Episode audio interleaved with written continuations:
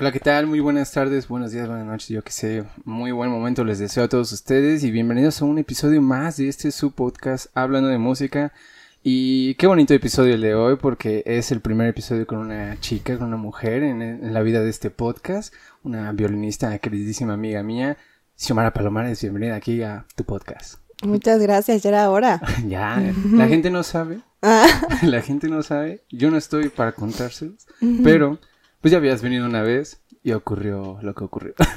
sí, Ayrton tuvo problemas técnicos. es que la cámara dice, no, como que ya me voy a dormir aquí. Y se apaga. Entonces, pues nada, ¿cómo estás? Bien, ¿y tú? Ah, aquí con mucho calor, no, cansada. ¿Sí pudiste dormir? No. O sea, no, no podía dormir. Me quedé viendo una serie que te estaba contando, la de Mindhunter, de asesinos seriales. Súper recomendada, véanla. sí, está muy buena. Eh, sí, no, hace, bastante calor. De hecho, yo ahorita como que con esta cosa, digo, ay, no, y luego con el café, es muchísimo calor el día de hoy. Sí, bueno, a mí me gusta el calor, pero siento que ahora sí está como más heavy y además bueno, más que nada por esto de la cuestión ecológica, que justo venía camino para acá y vi una noticia que decía que el este Kutsamala, creo que así se dice, bueno, así se llama, el río este donde hay un montón de agua, el que surte el agua de la ciudad, ah, creo. Este, estaba a menos de la mitad, pues, de su capacidad. Ajá. Mm. Entonces que ojalá vinieran ya las lluvias en mayo, que no sé qué. Entonces yo sí estaba así como de, nos vamos a quedar sin agua. Saludos a Iztapalapa. Ah. no, no es cierto. Oye, eh, pues más que nada, primero que nada, gracias por venir otra vez aquí a, este tu espacio. Eh, el otro día habíamos tocado temas sobre el proceso de, de, pues de cambios de escuela y todo esto. La gente no sabe que tú estuviste en la All in igual que yo. Y luego ahorita estás en... Depende a quién le preguntes. Eso sí, ¿no? Porque el mundo de los músicos es ah, pequeñísimo. Sí, así es. Y de chismosos. Entonces, bueno, para los que estén viendo esto ya saben. Pero yo lo que quería tratar de este tema contigo es de cómo ha sido tu proceso de, irte a otra escuela, de cómo digerir esta nueva pues escuela y luego aparte entraste ya en cuarentena. Entonces... A mitad de semestre. A mitad de semestre, entonces no sé, yo no he vivido esta experiencia. ¿Cómo, cómo ha sido para ti? Pues no sé, es raro. O sea, eh, todo el proceso, pues, para entrar a la, a la, facultad donde estoy ahorita fue un fue largo porque pues la cuarentena se atravesó, o sea, la pandemia, entonces como que posponer y posponer y posponer la audición y luego yo pues no entré al primer año de la licenciatura. Yo hice unos trámites para entrar en años posteriores porque pues en la Olin ya tenía todo terminado, ¿no? O sea, mis materias teóricas ya estaban listas, entonces dije, no quiero empezar de cero. Claro. Y bueno, pues este, me, dijeron, ¿no? Que puedes entrar hasta, creo que hasta febrero, o sea, que empezaba el segundo semestre del año. Y luego también eso fue tardado porque, bueno, la, para la audición me avisaron así casi el mero día, este Luego los papeles, o sea, para los horarios, igual fue como de que ya habían iniciado las clases y yo así como de... Seguí esperando, ¿no? Seguí esperando hasta que me llamaron y me dijeron, no, pues es que como que hubo un problema, o sea, como de, de comunicación, y ya me, me, hicieron favor de inscribirme a las materias que evidentemente ya no podían ser como del uno, por decirlo así, ¿no? Materias que no llevaba en la OLIN como psicopedagogía, Mm. este, entré al segundo, entré a psicopedagogía 2, ¿no? Entonces, es raro, porque pues obviamente los maestros es como de, bueno, los que estuvieron conmigo el semestre pasado, o como que ya todos se conocen entre todos porque pues en persona se veían, compartían clase y luego tú, yo entro así y no conozco a nadie o a los que conozco o ya terminaron o ya van en, en semestres más adelantados. Entonces, y de por sí yo no soy como la gran amiguera así de, ay, sí, no, para nada, soy muy tímida, pero Sí, fue raro al principio. Y luego era como de dejaban tareas y yo no entendía nada porque pues ya, o sea, entré como a la tercera clase del semestre, algo así. Entonces era como de, ¿de qué están hablando? ¿No? O sea, no entiendo nada. Y, y todo este desempolvamiento también porque pues estuve sin clases teóricas como casi dos años y las, o sea, las materias teóricas que llevé ya hay algunas que fueron hace años, ¿no? Porque ves que en la Olin es como de dos años de tal, un año de tal, y como las habías terminado, pues ya como que cometes el error luego de ya dejarlas en el, la caja de los recuerdos, ¿no? Ah, sí. sí, sí. Entonces, pues sí, fue, es raro. Me siento como, como que todavía no me hallo. Ok, y supongo que las clases las estás teniendo por Zoom. Sí, por Zoom. Mm. Como todos, ¿no? Pues o sea, sí, cierto. Sí, sí, sí. los maestros son muy buena onda. O sea, me creo que he sido afortunada. Me han tocado maestros como muy, pues buena onda, sí, es la palabra. Accesibles. Ajá, accesibles, este, como que comprensivos, quizá. Pero sí, o sea, no, no sé, como que luego estoy, los veo a ustedes de la Olin y todo, y más bien me siento así como de. ¿Sabes? Sí, pues es que tantos años en una escuela y que de repente estés en otra, pues es raro, es como, como que tienes fue mi, mi la Olin fue mi casa durante mucho tiempo, entonces que de repente ya tenga que cambiar esa casa y, o sea, es raro, es como una mudanza. Sí. No, y aparte, bueno, el otro día hablábamos con Karina, saludos a Cari, que nos, nos, bueno, ustedes estaban ahí prácticamente en el centro cultural desde niñas, ¿no? Sí, desde los seis años. Wow, no, no me imagino eso, estando en una institución, pero eh, ahorita que mencioné esto de, la, de las clases y de que los profesores han sido afortunadamente accesibles y todo esto, ¿cómo crees que afecta o cómo es tu experiencia respecto a las clases mediante en línea y antes que las tenías pues presenciales? Pues quizá más que nada en el tema de conocer a tus compañeros, compañeras. O sea, porque pues ahora, incluyéndome, en algunas clases tienes la cámara apagada, ¿no? Mm, claro y este y nada más como que algunos ni hablan y los que hablan pues nada más dices ah este ok lo, la, reconozco o lo reconozco por su voz. Y solamente creo que solamente una de las clases tengo la cámara prendida porque el profesor así lo pide que es psicopedagogía. Mm, y este y bueno ahí al menos le pones nombre voz y, cara no a la persona. Pero creo que principalmente eso y otra es que pues eh, los maestros no tienen como Obviamente se adaptan y hacen lo mejor que pueden, pero yo creo que igual este no es lo mismo estarte poniendo grabaciones de YouTube porque pues los anuncios y bla bla bla, a que estés ahí en persona y, e interactúes con, con el profesor, con los compañeros, ¿no? En las actividades que pongan, este, la música que a lo mejor lleguen a poner como ejemplos también, como que no es lo mismo ponerla en Zoom, ¿no? Que, que, en, que en vivo. Claro. Creo que eso. Y bueno, también estábamos platicando, por ejemplo, en el aspecto de música de cámara. o sea, sí, si quieres platicar un poquito de ello, pero eh, para los que no sepan, los músicos en, en, nuestras escuelas a veces tenemos una clase que se llama música de cámara y a lo mejor el que esté escuchando esto y que no sepa, pues, te preguntará, ¿con cámaras? No, no, no. se, tiene que referir, más bien nos referimos a, a, en cuestión a cámara, a recámara, un cuarto, ¿no? Entonces la música hecha para una habitación, no, no, no para una sala, no para un teatro, etcétera, ¿no? Sin embargo, en esta materia, bueno, yo siento que, bueno, tú y yo y Karina tuvimos música de cámara juntos, juntas, no sé. y aparte, juntes. y luego después de ustedes también tuve otra, otra clase con otros compañeros, otra dotación, otra formación. Y siento que es mucho, bueno, yo aprendí que es mucho de comunicación, de mm, estar comunicando. Tú y yo a veces nada más nos comunicábamos con las miradas, igual con Karina, porque a la hora de estar tocando no podemos hablar, ¿no?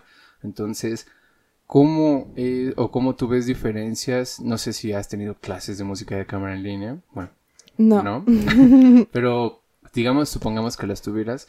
¿Cómo crees que vendría siendo esta falta de comunicación o comunicación en, en, pues en línea? Bueno, pues de plano en línea no puedes hacer eso de, o sea, de las miradas, ¿no? O sea, que es algo súper importante, que lo vimos nosotros cuando teníamos el piano trío. Y este, o este, por lo mismo de los ensayos en persona se va generando un vínculo entre los integrantes, ¿no? Y este, no sé, creo que es un poco más complicado dependiendo si no conoces a tu compañero de, de música de cámara. Si ya lo conoces, quizá no. O sea, yo creo que si, por ejemplo, yo tuviera música de cámara otra vez contigo y con Karina, ya no pasaría eso.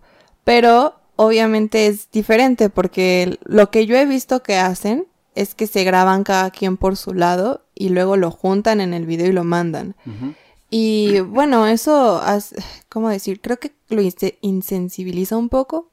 O sea, porque pues ya no estás como como ni siquiera en el mismo espacio-tiempo con la persona, ¿no? Tienes que poner un metrónomo para tú saber, ah, esta es la velocidad y no desfasarse, pero quita todo esto humano que es como que si por ejemplo el, el chelista este se adelantó, ¿qué hace la pianista y la violinista para que para para volver a embonar ajá para que no se note eso o, o, al revés lo que sea no entonces como que tal vez eso en línea lo quita un poco porque tienes la posibilidad de grabarte una y otra vez hasta que te convenza. Y este y pues no, no sé, no tienes ni siquiera como, no te estás grabando y viendo a tu compañero, ¿no? O sea, no, eh, es, es, inexistente eso. Claro. Entonces como que quizá yo lo vería un poco más como que lo robotiza en ese mm. sentido. Sí, como que lo vuelve más sintético, ¿no? Sí, o sea, como que le quita, no sé si falso, pero quizá le quita la parte humana del error, de la sensibilización, de la comunicación sin, sin palabras entre, entre los integrantes, ¿no? Creo que eso sería un poco. Está. Eh, es que para mí está muy raro, loco, ese aspecto, porque, por ejemplo, mm, con, la otra dotación que te menciono, un día tuvimos clase y el violinista no, recuerdo si se equivocó, sinceramente. ¿Quién era? Ah, no, no, no recuerdo, sinceramente, si se equivocó, pero pues tú sabes que a veces nos, nos aprendemos las otras partes de los demás como para saber por dónde ir, para tener referencias, ¿no? Y recuerdo que hizo otra cosa y yo me sabía esa parte como referencia, lo volteo a ver y la maestra me, me da un golpe con las partituras y me dice, oye, no lo voltees a ver así, a ver así, si se equivoca, ustedes sigan y yo, ah, pero es que esto es comunicación, si él se pierde no digo que todos nos perdamos, pero tenemos que encontrar una manera de embonarnos otra vez. Y bueno, era una clase, era un ensayo, por así decirlo, pero no sé, siento que a veces las personas no tienen en cuenta esto, incluso los maestros que se dicen serlo todo, ¿no? Pero es que hay formas de mirar, o sea, bueno, no, estuve ahí, no sé cómo lo miraste, pero ves que cuando hay veces que en la orquesta, que te equivocas y te voltean a ver así como, sí. Tú te equivocaste, ¿no? Sí. Entonces como que es diferente a, a esa mirada, así como de, bueno, este, no sé, cacharte o, o, estarte viendo para, no sé, como hay veces que tú ves a la persona y la ves perdidísima, ¿no? Y entonces como que tú con el instrumento, inclusive ya corporalmente, estás intentando que, que se den cuenta por dónde van, porque evidentemente cuando estás ensayando muchas veces con alguien, bueno, con alguienes, este te aprendes esas partes, quizá no por estar viendo la partitura, sino de, ya la mera escucha, ¿no? Sí. Entonces, este, yo creo que sí hay formas de mirar, mm, igual. Claro. Y este, ¿qué más dijiste? Se me fue. de que me dio un golpe y que me dijo, no, ah, no golpeen a sus, ah, no, golpeen a sus alumnos. Por favor. no, pero iba a decir otra cosa, pero ya se me fue. Pero sí, o sea, yo creo que hay formas de mirar. Entonces. Eh, respecto ahorita que mencionabas esto de mm, la realidad que estamos viviendo ahorita de estar grabando y estarlo enviando para, ya sea para una audición, supongo que audicionaste mediante grabación a la escuela. Sí. y no sé, ahorita, bueno, yo he estado grave y grave y grave para mis clases de cello, música de cámara tampoco he tenido. Pero mm, bueno, nos enfrentamos como a estar grabando y estar rigurosos ante un metrónomo y estar simplemente cuadrados, ¿no? ¿Cómo, ¿Cómo ha sido para ti esta experiencia de estar grabando? ¿Has tenido cosas buenas? ¿Has tenido cosas malas? ¿Te harta? ¿No te harta? bueno, últimamente no he tenido que grabar. O sea, bueno, por ejemplo, el año pasado, antes de entrar a la facultad, mi maestro como que quiso implementar un método de que, o sea, nos daba la clase, sí, pero que igual nos grabáramos para subirlo a YouTube, que él lo escuchara por cuestiones del sonido, él decía. Y este, la verdad como que yo no le di mucha importancia a eso, honestamente, porque también estaba pasando por otras cosas que como que yo decía, pero este, pero sí viví la experiencia de grabar ya más riguroso cuando fue la audición para la FAM. Y no, o sea, fue como de este día como lo, lo apartas tú para la grabación, ¿no? Como que tienes que sí, intentar este como organizarte en cuanto a estudio y en cuanto a qué día vas a grabar, porque inclusive hice una encuesta en Instagram, bueno, pregunté porque como te digo, yo jamás había hecho algo así y me dijeron, "No, pues intenta que al día solo hagas tres tomas máximo, o sea, no más." Y yo me quedé así como de, ok, o sea, como que lo tomé así y ya después lo entendí, porque sí es un desgaste muy muy intenso, mental y físico y bueno, principalmente esas dos, ¿no? Sí. O sea, porque yo me acuerdo que cuando empecé, para, para esto también yo no sabía que lo tenía que hacer todo en un solo video porque no me habían dado instrucciones. Oh, claro. Entonces, este, yo decía, pues grabo el estudio, grabo la escala, grabo a o sea, como que lo divido y como que sin tanto, rollo, ah, ajá. Sí, y además decía, si me equivoco en esto, entonces puedo volver a grabar y ya no, no es lo mismo grabar solo la escala o solo escala y estudio que grabar escala, estudio y concierto. Entonces, cuando me dijeron no, todo junto, ahí sí como que ya me vino el... La, Me dio la pálida, ¿no? Porque yo decía así como de, ¡ay, si me equivoco! Sí. Entonces, estaba yo bien estresada. Y no se notaba tanto como por fuera, pero yo por dentro sí me sentía así y que cualquier cosita yo, ¡oh! Me enojaba, ¿sabes? sí, sí. Y, y, luego además tengo un perro que adoro, pero Saludos a Doroteo. Saludos a Doroteo. Ah. pero de verdad es así súper ruidoso a veces. Bueno, ahorita ya no tanto, pero en, ese, en esa época sí. Entonces yo dije, si lo dejo en el patio va a empezar eh, a chillar y hacer. Entonces como que dije, le dije a mi prima y a mi tío que, que ellos viven como, no en mi casa, pero hay tres casas. Bueno, X. El chiste es este que les dije, voy a dejar al perro afuera, por favor que no se le salga si llegan a salir o a entrar voy a grabar, nadie me hable, nadie me busque, bye, ¿no? Sí. y este, me acuerdo que grabé dos veces y mi mamá me estuvo ahí como ayudando, pues porque en cuanto a la cámara y todas estas cosas. Y llegó un momento en que le dije, ¿sabes qué? Ya, o sea, grabé dos, solo dos veces, ¿no? Pero le dije, la segunda medio, medio me convence. Voy a grabar una última vez más tarde, pero si no me convence la última, ya voy a subir esta, porque pues además tienes el tiempo límite encima, sí, claro. ¿no? Y lo que, lo que hice fue salir a la azotea, a tomar aire, comí, este, vi una peli, creo que inclusive me dormí un ratito y volví a grabar y cuando volví a grabar estaba completamente relajada, completamente así como todo fluyó. Sí, o sea, quizá no fue la mejor versión ni nada, pero fue algo muy diferente a las primeras dos. Mm, Entonces, no sé, creo que inclusive a la hora de grabar tienes que estar súper concentrado y todo, y luego esto te estresa. Porque, bueno, ahora creo que ya nos estamos curtiendo un poco más en eso, pero yo no sé ustedes, pero a mí tener una cámara aquí así me pone nerviosísima. ¿No? Inclusive cuando te quieren que tomar fotos es como... No, quítate. Ajá, es como, hazte para allá. ¿No? Entonces yo creo que a la hora de grabar, pues también te pasa eso, ¿no? Que estás así como, que tú grabas solo y todo bien, todo bien, todo fino. Y cuando ya te estás grabando así, este, para algo que sabes que es importante, es como... Sí, sale todo lo peor. ¿no? Ajá, entonces creo que igual es un poco eso lo, lo que yo me he tenido que enfrentar, supongo que muchos igual. Sí, también. De, ahorita que mencionaste de que en Instagram te dijeron, haz tres tomas máximo en el día. Uh, bueno, yo comparando este consejo, por ejemplo, con lo que yo hice para grabar mi examen, que me tomó todo el día y no sé cuántas tomas hice, hice muchísimas. Bueno, me tomó dos días, ¿no?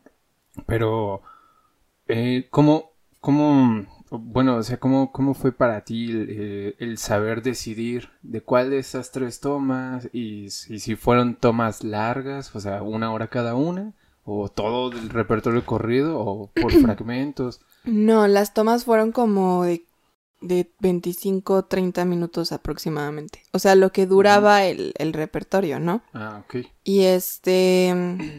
Y pues no sé, creo que no fue tanto como que lo super estudié, digo, de, de decir, ay, sí, esta por esto. No, más bien como que lo sentí. Mm.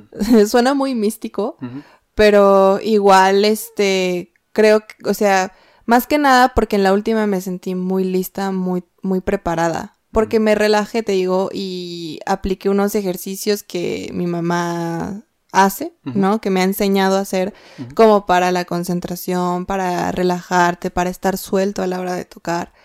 Y este, y yo dije, pues es que esta me gustó. Digo, obviamente no sale perfecta, no soy banger of ni ninguno de ellos, pero pero me gustó, o sea, yo yo sentí que lo que yo quería comunicar estaba ahí, Mm. ¿no?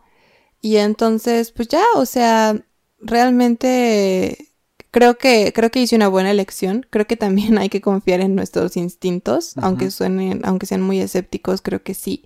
Sí. Porque después recibí la retroalimentación y, y sí fue muy buena, ¿no? Realmente fue muy buena retroalimentación de, de mi profesor y, y ya.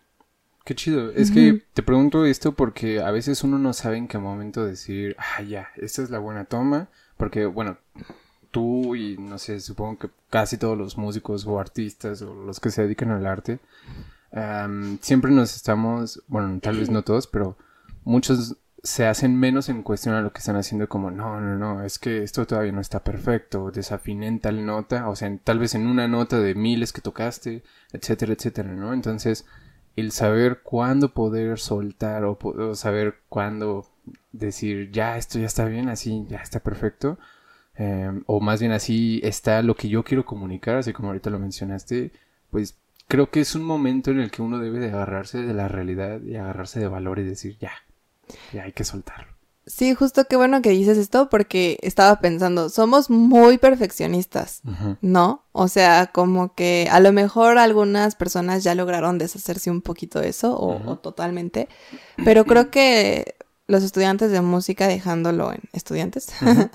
somos muy perfeccionistas porque siempre nos están diciendo, este, pues en clase no es como que siempre te digan, mira, hiciste esto bien o creo que es una buena pregunta, este, el hacerte de, bueno, ¿cuántas veces me has dicho, me han dicho que sí? Mm. o que esto estuvo bien. Entonces creo que eso afecta, afecta en el sentido de que después nosotros mismos estamos en el estudio y estamos como de, ay, es que en vez de decir esto salió, esto salió, esto puede mejorar, estamos como que esto no salió, me desafiné, me equivoqué, me perdí, se me fue, o sea, es importante la forma en la que nos hablamos, es importante las palabras que elegimos, ¿no? Entonces, este, por ejemplo, eso de que decir mm, me equivoqué o en vez de decir tengo que corregir esto, así como esto salió mal, pues tiene un impacto diferente. O sea, Claro. hay gente que no lo cree. Yo sí creo, creo que las palabras tienen un poder Sí, claro muy sí. fuerte siempre, ¿no? Y Sí. que puedes decir algo, lo mismo de diferente forma, ¿no? Y que va a tener un impacto diferente, como te digo. O sea, yo cuando he dado clases, no, intento no como estar, no, no, no, o esto salió mal, te desafinaste, este, afina mejor esto. Es como de, ok, este, hay que mejorar esto, o esto salió bien, me gustó el sonido, ta, ta, ta, solo hay que mejorar un poco, este, no sé, cómo cae el tercer dedo, por decir algo, ¿no? Y eso tiene un impacto diferente en, en las personas, en, bueno, en este caso en el estudiante que tú tengas, pero inclusive puede aplicarse para tu estudio. Y creo que a veces somos tan perfeccionistas y queremos que salga tan bien y queremos que hasta parezca grabación profesional. Sí, no, y eso no se Que, puede. ajá, bueno, además de que no se puede, pues estamos aprendiendo, ¿no? Claro. Entonces, como que quizá no ser tan rudos a la hora, no quiere decir que seamos barcos y, y que por eso toquemos así como, "Meh". Ajá. pero tampoco ser tan rudos eh, cuando estamos calificándonos a nosotros mismos, que es, es cuando somos todavía más rudos. Sí, de hecho, ahorita qué bueno que tocas este tema de, de por ejemplo, que has tenido alumnos o alumnas. Eh, siento que la- las carreras, bueno, la carrera de músico a veces te da la oportunidad de que seas al mismo tiempo alumno y maestro, ¿no? Entonces, eh, esta diferencia, o bueno, más bien siento que es una de las pocas carreras que te da ese conocimiento, porque como mencionas, es muy distinto estar en el papel de alumno o de alumna y estar, no sé, por ejemplo, si tienes un maestro mal pedo, por así decirlo, muy buena onda, digo, muy bueno en todo lo Yo, ¿cómo mal pedo buena onda? no, entiendo. o sea, muy bueno en lo que hace, pero mm, con poco tacto, más bien, así lo quiero decir. Entonces, eh, si digamos las palabras que él te dice o los consejos que él te dice a ti te duelen, entonces uno lo toma ah, como tú ahorita ya mencionaste, voy a tratar de no ser de la misma manera con mi alumna, ¿no? Entonces, uh, ¿podrías, no sé, platicarme un poquito respecto cómo ha sido tu, tu experiencia como maestra alumna, eh, ahorita como lo que acabas de decir? Bueno, pues, o sea, yo inicié muy chiquita, ¿no? Inicié a los seis años en la escuela de iniciación. Y este, no sé, o sea, como todo niño al principio no, pues no dices, ay, sí, quiero dedicarme toda mi vida a esto. no, o sea, como que eso lo fui decidiendo después. O como que lo dices, pero no lo tomas como, no, no te cae el peso de realidad hasta después, no sé. Sí. Bueno, al menos así lo sentí yo. Y sí, o sea, como que mi primer maestro fue muy, fue muy rudo conmigo al principio, o sea, sí, todo el tiempo que estuve con él.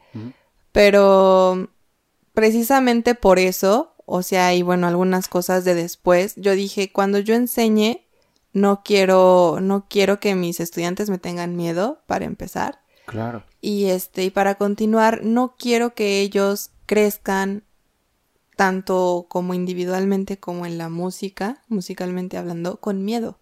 Mm, con miedo de tocar, con inseguridades, con, ¿sabes? Con el miedo de voy a cagarle en esto, ¿no? Ajá, sí, porque bueno, cuando tú cuando eres niño, o sea, es muy importante cómo te diriges a ellos, ¿no? Bueno, es lo que yo me he dado cuenta, tampoco es que sea la gran científica investigadora. No, pero, Es totalmente. O sea, perdón que te interrumpa, pero por ejemplo, hoy en día que, que, dicen, no les pegues a los niños por X cosa, pero ya hay personas que tratan de dialogar con los niños y ven que tampoco se puede, es porque los niños tienen otra manera de pensar a un adulto, entonces no puedes dialogar. Sí, o sea, también es, es, diferente darle clase a un niño de 12 años que a un niño de 8 inclusive, 7, o sea, tienes tú también que ver cómo ve, o sea, ahí tú tienes que adaptar tu clase a, al niño, ¿no? Porque somos individuos, no le puedes aplicar la misma táctica a los 30 niños de un grupo, por ejemplo, ¿no? Claro. Entonces, este, quizá haya como una raíz, quizá haya como una columna vertebral, pero lo que derive de eso es diferente porque cada niño es diferente, ¿no? Entonces, como que yo dije, bueno, al principio sí no lo tenía tan, tan cuestionado, tan desmenuzado, por así decir, pero, des, o sea, tuve algunos estudiantes que no fui ruda, no considero que fui ruda, pero quizás sí repetí ciertos patrones de mi primer maestro y de mi segundo maestro, pues él, él es muy lindo.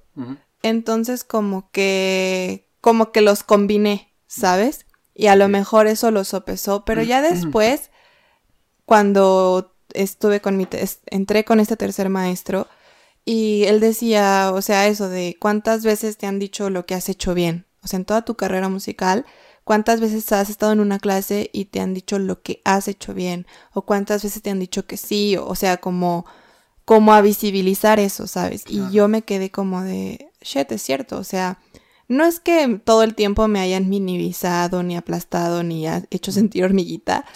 Pero creo que son contadas las clases, inclusive a veces ni te acuerdas, ¿no? Una vez hablaba con Karina de que por qué a nosotros nos pesa tanto una mala clase cuando, por ejemplo, podemos tener tres buenas y si de esas tres tuvimos una mala, le damos más peso a la mala que a la buena.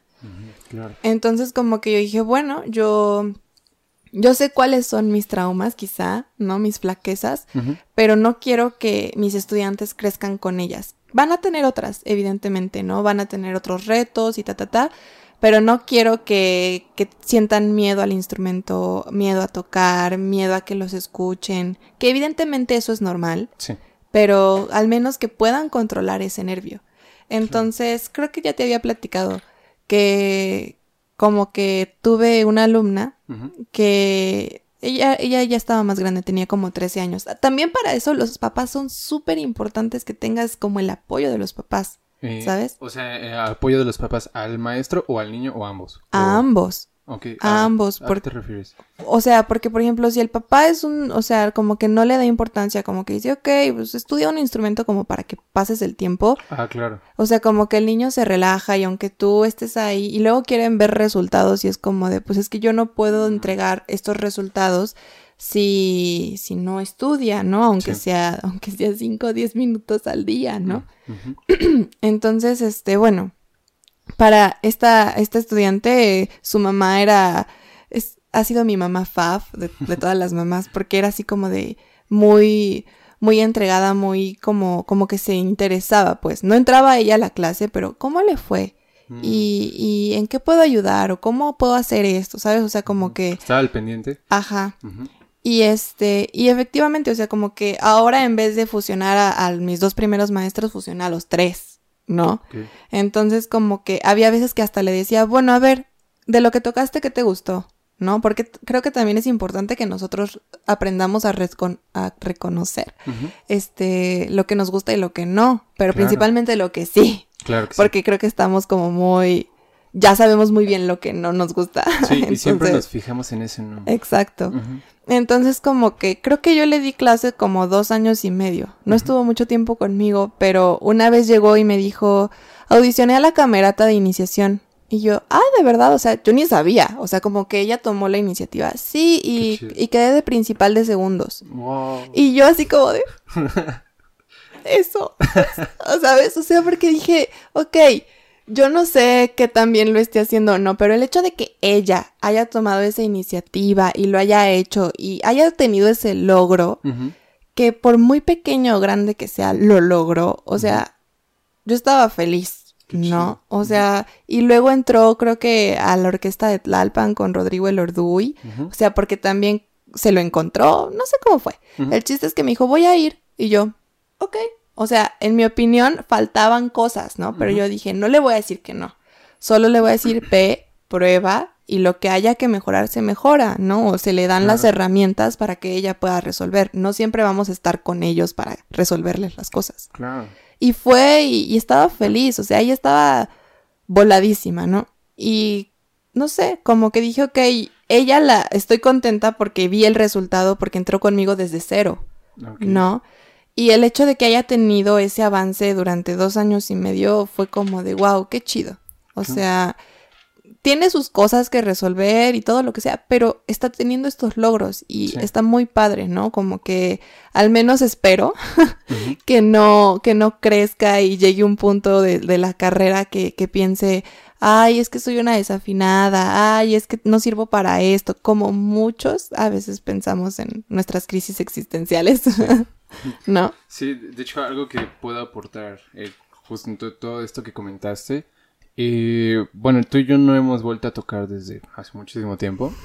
Entonces, tú conociste una parte mía en la cual tú sabes que yo no me sentía del todo a gusto. Incluso me conociste con, el, con mi cello y ahorita estoy tocando con otro. Eh, ¿De verdad? Eso no lo sabía. Sí, estoy tocando con un cello de... Es de mi maestra, pero es de... mm, ah, Ah, no, sí, nos contaste, creo. Sí, ¿no? Eh, Ujú. eh, no me acuerdo quién es el laudero. Creo, creo que es Cisneros este hombre. Pero bueno, X. A lo, a lo que voy es de que también cambia la calidad o el sonido en cuestión de instrumentos. Y cuando me llega este violonchelo y se lo muestro a Ernesto, uno de mis roommates, me dice, güey, era lo único que necesitabas, otro instrumento. Y yo, no, es que no, aún no toco como yo quisiera estar tocando. O sea, él me estaba dando un plus y yo lo estaba haciendo menos, ¿no? Luego pasa la cuarentena y, o la pandemia, lo que sea, y me doy cuenta hace justamente un año de que había muchos prejuicios, muchas opiniones y todas mías o incluso opiniones que no eran mías pero que yo adopté, por ejemplo, comentarios de, compañeros o de compañeras que me llegaron a mí por terceros, o sea, ni siquiera fueron directos, en el cual decían, "Ay, es que Ayrton no toca bien, es que Ayrton toca de esta manera, no lo inviten, etcétera, ¿no? Entonces, yo aquí en mi soledad, porque me quedé aquí un año solo, me cuestionaba, bueno, si las personas tienen esa opinión de mí, ¿es verdad o no es verdad? Y ya es cuando me pongo a trabajar en, en, este, en esta retroalimentación. Más bien hice una introspección de mí, en ver si realmente estoy tocando de esa manera. Y cuando me doy cuenta de cómo estoy tocando, o sea, de la realidad, es de, ok, ¿qué tengo que hacer? Y es cuando suelto, o bueno, cuando tomo la decisión de soltar todas las opiniones, no importa de quién fueran, incluso las mías o las de mi maestra. Y es cuando encuentro que en el instrumento todos toda esa tensión que yo tenía en mis manos en el momento de tocar, toda esa desafinación, eran por estas preocupaciones, ya sea de técnica, de, ah, es que estoy tocando esta cosa y todavía no tengo el nivel, o estoy tocando esto y me siento desafinado, o estoy, eh, lo que sea, ¿no? Entonces, siento que cuando encuentras la mm, realidad de la situación y te pones a trabajar sobre ello, pues cambia la cosa y mejoras, ¿no? Pero cuando sueltas todas las opiniones, todos los prejuicios de todas las personas, por ejemplo, de tus maestros, de tus primeros maestros, si el primero fue rudo y si el segundo no tanto, o y el tercero también si lo fue o no lo fue, etcétera, como sea, siento que si sueltas todas esas opiniones, tu cuerpo se suelta y empiezas a tocar de otra manera. Y es que al final de cuentas, bueno, tú y yo sabemos que nuestros instrumentos lo tomamos a veces como una extensión de nuestro cuerpo, no sé si tú lo ves de esa misma manera. De, ajá, que lo tomamos como extensión del cuerpo o de nuestra voz. Entonces, al momento de que estamos tocando, pues se escucha. Se escucha si tienes preocupaciones, se escucha si estás eh, con, la, con la mentalidad de, ay, es que viene el pasaje difícil, eh, no va a salir. Y, ¿por qué no mejor decir, viene un pasaje difícil, sí, pero lo estudié, lo trabajé, aquí está. No tan fácil. O no tan fácil, no tan sencillo. Tiene otro sí, hace otro clic. Y pensar de otra manera, abordas este pasaje al momento de tocarlo de distinta manera y tal vez sale hasta mejor. No, no lo sé, bueno, yo lo he encontrado así. Y otra cosa que quería comentar de respecto a, como lo que dijiste de tu alumna, es de que cuántas veces los músicos nos ponemos, por ejemplo, a tocar cosas que realmente queremos. Siempre estamos como que a la espera de que nos nuestros maestros nos den el repertorio que ellos quieren que toquemos o que tenemos que tocar, no lo sé. Y nos, nos, quedamos clavados con esto. Y esto lo menciono porque en, creo que en mi segundo, tercer, segundo año de nivel medio de la Olin, yo creo que estaba leyendo Haydn y no la estaba estudiando, o sea, no era la pieza que iba a tocar para mi examen, pero lo, empecé a leer y me acuerdo que una, una chica, me, una amiga, una compañera me dijo, creo que eso me faltó a mí. Me faltó el hecho de poderme meter a obras que a mí me interesaban y no estar a la espera de que me dijeran esto sí lo puedes hacer, esto no lo puedes hacer.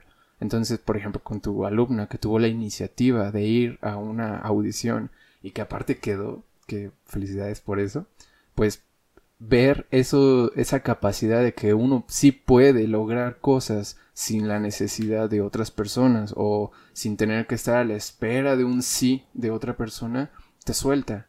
Y bueno, si yo, por ejemplo, si pusiéramos a esta experiencia de tu alumna y si hubiera esperado que tú le hubieras dicho que sí o que le hubieras dicho que no, tal vez no hubiera audicionado. Y si le hubieras dicho que no y ella aún así lo hubiera hecho por, por iniciativa, tal vez no hubiera quedado por esta preocupación. No, no lo sé, pero no sé, siento que a veces nos quedamos muy estancados en la opinión de los terceros y no nos la creemos para poder avanzar.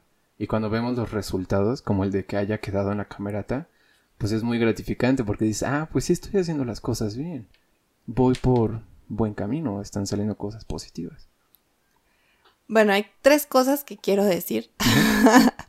eh, sobre la primera que mencionabas, yo creo que no es tan fácil deshacerse de los comentarios, o sea, como hacerlos a un lado, porque como dices, el instrumento es una extensión de nosotros, pero como también hablábamos alguna vez, este, muchos, si no es que casi todos, este, crecimos con él, ¿no? Mm, claro. Entonces, digo, aquí ya me estoy metiendo un poco en temas que no son tanto musicales, pero como decíamos, cuando tú eres niño te estás formando, o estás...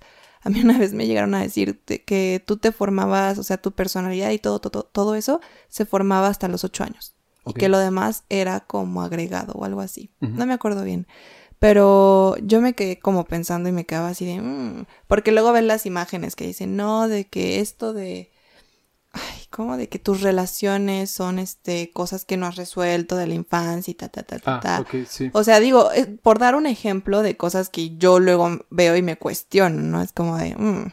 Entonces, respecto a la música, respecto al instrumento, cuando tú creces con él, inclusive aunque empieces a los 10, 11, o sea, creo que ya es muy difícil que alguien que estuvo tanto tiempo estudiando un instrumento lo pueda dejar de lado así. Y quizá lo deje, pero siempre va a volver a él, siempre. Porque como que ya es parte de ti, ¿sabes? O sea, no es como, es como la bicicleta, o sea, tú la puedes dejar arrumbada, y- pero va a llegar un momento en el que vuelves a la bicicleta, ¿no? Por poner una metáfora este, Sí. muy banal. Sí, sí, no, comprendo. Y, y creo que precisamente, o sea, cada, cada persona es diferente, cada persona toma las cosas de forma diferente, porque pues entonces ya no es nada más como el tomar la clase tú con un maestro, sino también las cosas que vives en casa, lo que aprendes en casa, lo que aprendes en la escuela, o sea, tú te vas formando de muchos lados, no nada más de uno, y aprendes a cómo reaccionar y a cómo tomar las cosas y todo esto de muchos lados. Eduardo Galeano dice, este, un pajarito, ¿cómo? Dicen que estamos hechos de átomos, pero a mí un pajarito me dijo que estábamos hechos de historias, ¿no? A ver, ¿cómo? Dicen que estamos... Dicen que estamos hechos de átomos, Ajá, pero a mí un pajarito me dijo que estamos hechos de historias. ok. Ajá. Por ahí va la frase, según yo sí es así. Pero, o sea, lo que me interesa recalcar es, estamos hechos de historias. Claro. Porque precisamente, o sea, bueno, también otra cosa que dijiste, creo que ya al final, es que a mí la psicóloga me dijo que la opinión de las, de los, de las demás personas nos definía, ¿no? Y yo así como de, ¿por? O sea, no, yo me defino a mí misma, ¿no? Así como súper. Pero luego lo entendí cuando hace tiempo hice un post que jamás me imaginé que se hiciera viral. Ok. Sí. Y porque evidentemente, bueno, cuando viví todas estas cosas, yo, uno está dolido y se dicen muchas cosas horribles hacia, hacia sí mismo. Entonces cuando posteé eso y la gente empezó a comentar, afortunadamente recibí muchos comentarios de apoyo, realmente fueron muy pocas las personas que comentaron, pues algo que pues no estaba como muy, ah, ¿sabes? Ah.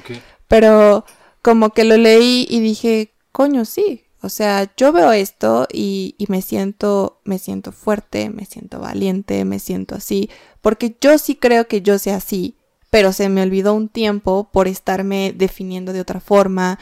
No sé, por quedar como, como en la sombra, Mm, ¿sabes? Sí. Entonces cuando la gente empieza y, y reconoce cosas que tú ya sabes que tienes, pero te las reconoce, no es que lo necesites, no es que para que tú te sientas así te lo tengan que reconocer, pero somos seres sociales y creo que sí influye.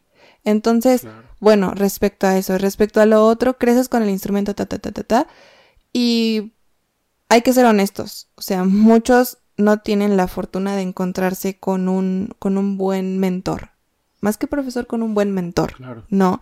Entonces por eso muchos dejan de estudiar o, o estudian y lo que lo que sabemos que pasa. Entonces yo creo que no con una buena intención de dejar de lado esos comentarios los puedes dejar de lado, ¿no? O sea, de buenas intenciones está lleno el panteón. Pero, Claro.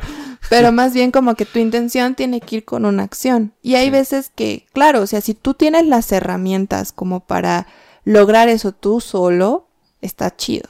Pero hay gente que, que necesita como el apoyo de otras partes. Claro. Y hay veces que ni siquiera nada más es de los amigos, como ya en algún momento hablamos. O sea, llega un punto en el que, bueno, pues la terapia también ayuda, ¿no? Influye, ¿no? Entonces, como que creo que sí, es muy importante no darle importancia a los comentarios, pero creo que tiene un trasfondo todavía, ¿sabes? Sí. O sea, como que no es nada más los comentarios en la música, Porque eso también influye en otras capas de tu vida, Claro. ¿no? Creo que también les comenté a ustedes eh, lo del miedo al rechazo, que esto, esto también lo he vivido mucho en cuanto a mi negocio. Ah, ok. De la postrería. Sí. O sea que tú dices, no, que yo, eh, o sea, como que piensas, no, yo soy genial, ¿no? O sea, me sale riquísimo todos mis postres y tal. Pero cuando de repente recibes un comentario como, no, no tanto como que te insulten ni nada, como de, oye, es que fíjate que... Le faltó sal. Le faltó sal. Es como de, es dulce. no, pero como de que, por ejemplo, cuando recién empecé, empecé con los roles, pues obviamente eso se va perfeccionando con el tiempo, ¿no? Claro. Pero hubo una vez que me dijeron, oye, es que me gustó y todo, pero la masa del rol casi no sabía. Y yo, o sea, como que, como que me quedé pensando, ok, voy a ver cómo lo corrijo. Pero, pero al principio fue como un... Sí. no le gustó mi rol. Y sabes, o sea, como que por dentro. Sí. Y cuando, cuando haces este tipo de contenido, inclusive tú, ¿no? O sea, estás expuesto a críticas buenas y críticas que no son buenas, ¿no? Entonces, como que eso también está en la música. Cuando tú vas y te expones a un público tú solo o con tu grupo o lo que sea, principalmente solo. o sea, te estás exponiendo a, esas críticas y hay que aceptarlo. La gente a veces es muy cruel y más los compañeros. O sea, creo que las críticas más crueles vienen entre compañeros y no está chido. O sea, mejoren eso, amigos, de verdad. Sí, la verdad que sí. ¿No? Entonces como que inclusive este mismo maestro, yo llevé música de cámara con él en la Olin y hacía estas como clases donde tocábamos entre todos, bueno, todos, cada quien y, cada ensamble escuchaba al otro y así. y ah, cuando decía, bueno, ¿qué crítica tienen? Como que todos se quedaban callados, como tímidos. Y él agregaba, no tiene que ser una crítica mala, ¿eh? Existen las constructivas. wow. Eh, y todos así como de, oh, es verdad, no lo sabíamos, ¿no? O, lo sabíamos, pero no lo habíamos pensado, o lo que sea, como que lo primero que te viene a la cabeza es, ay, eh, no sé, el piano sonaba muy fuerte y tapaba los, o sea, como que en vez de decir, ok, hiciste esto bien, puedes mejorar esto otro, lo mismo que veníamos hablando al principio. Entonces, creo que es un trabajo como de todo, o sea, yo en algún momento llegué a decir, es que antes que, que violinista, antes que músico, yo soy una persona. Claro. O sea, y todo eso, como tú dices, todo eso que, que está alrededor, pues, o, o, o, que también otros aspectos de mi vida van a influir en el instrumento. Si yo estoy enojada, como dijiste, o estresada, o como la grabación, se nota cuando estás tocando todo tieso a cuando estás ligerito, ¿no? Entonces, o se nota inclusive en un ensamble. Cuando, cuando no estábamos completamente de acuerdo en todo con Karina y contigo, era como de, se notaba, ¿no? Sí. Y este, y cuando estábamos así, cuando ya habíamos como limado asperezas y todo, fluía súper bien. Sí. Y también se notaba. Entonces, como que creo que es importante que estudiantes, lo que sea, o sea, lo tomes en cuenta, como que no nada más eres tu instrumento y tú, o, o eres músico. Si quieres mejorar cierto aspecto en tu instrumento, creo que tienes que profundizar en tu persona también. De alguna forma. No, sí, totalmente de acuerdo. De, hecho, ayer, eh, sí, justamente ayer estaba escuchando a Diego Rusarín, que creo que se los pasé ahí a Diyakari, y, y creo que hablaba de em, quién es Diego Rusarín, o sea, le hacían esta pregunta, ¿no? Entonces, obviamente me hice esta pregunta, pero él hablaba de, bueno, es que es una de las preguntas más difíciles de quién, de poder decir quién es yo, o sea, quién soy yo, porque pues yo puedo tener mi propia definición de mí mismo, pero por poner un ejemplo en mi caso, yo puedo decir, no, pues yo soy un mamón, la, verdad, ¿no? yo puedo decir, soy un... Sí es. sí soy. Eh, yo puedo decir, soy un mamón, pero tal vez otras personas eh, a lo mejor dicen, ah, pues ese güey es bien cagado. también, también es. entonces resulta que soy una persona chistosa en algunos aspectos, en otros mamón, o u otros pueden decir, no, pues ese güey es un chelista. Ah, entonces ya soy un chelista, ¿no? Entonces, se nos olvida a veces que por, no sé si es por las redes sociales, de que nos etiquetan en, en ciertas cosas como violinista, chelista, músico, abogado, em, eh, repostero o, bueno, chef, etcétera, ¿no? Lo que sea. No sé si es por eso, pero a veces se nos olvida que somos humanos y que, que todo lo que hacemos nos constituye y nos complementa y eso es lo que somos, simplemente es no, a ver, hoy en día ya digo, no, simplemente soy un güey que toca chelo. Soy una persona más, un, vato que... un vato ahí. Sí, soy un vato que sabe tocar algo y, ya, ¿no? Y me siento te lo soy sincero, me siento mejor decir así. Porque me quita un peso de encima enorme en, en decir, soy chelista. Y de, a ver, toca. Y yo, ay, ¿para qué dije eso? No quiero tocar. Ay, ¿para qué hablé? Sí, entonces siento que se nos olvida toda esa parte. Y ahorita que, que comentas lo de la repostería, no, postrería, perdón, lo de la postrería Palomar, que síganle en Facebook y en Instagram y en todos lados. Y participen Y en par- mi giveaway. Participen en los giveaway. Porque, bueno, este give- giveaway que vas a hacer ahorita, a la fecha de este podcast, de este episodio, ya. ah, no, ya, no va a estar. Olvídenlo. Pero en los siguientes. No, eh, quería preguntarte respecto a, esto que, digamos, empezaste a hacerlo, bueno, por tu cuenta, ahori- ahorita me platicas un poquito de ello, pero ¿por qué surge esta idea de querer hacer otra cosa que no sea música, que no tenga nada que ver con violín? ¿Por, ¿De dónde surge estas ganas de decir, ay, güey, pues yo quiero, pues me- yo quiero cocinar, yo sé cocinar, voy a vender? No, no sé, ¿de dónde surge esto?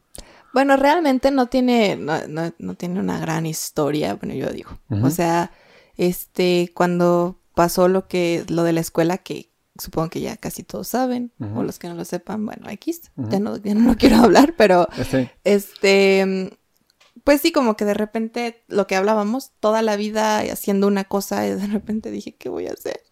Claro. no sé hacer, no sé hacer nada más que esto, ¿no? O sea, bueno, no es que sea una inútil, pero como que dices, dediqué mi vida, adapté mi vida a esto y de repente ya no lo tengo. Claro. ¿Qué voy a hacer? Sí. Entonces, la verdad hubo un tiempo que toda mi vida estuvo como en pausa, como, no sé. Y después, este, eh, hace un año, bueno, hace un poquito más de un año, eh, siempre me ha gustado cocinar, siempre, pero realmente a los postres no le habría entrado tanto porque se me hacen muy tediosos.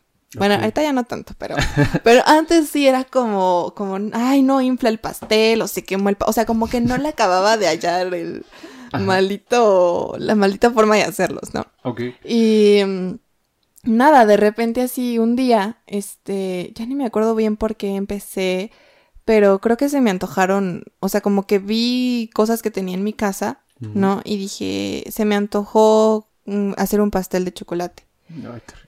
Ajá, y para entonces yo estaba, yo estaba con una persona que, que sabía hacer todas estas cosas. Entonces fue como de, ah, yo te ayudo, te paso la receta. Y yo, Ujú. Ay, huevo. Ajá. Entonces me pasó las recetas de, de mis actuales cupcakes de, de limón, zanahoria, todos esos. Y los empecé a poner en mi cuenta personal. ¿no? Pero primero no fue como para venderlos, simplemente fue como, pues, para pasar el rato. Sí. Y de repente, oye, ¿los vendes? Y yo, "Mm, quizá.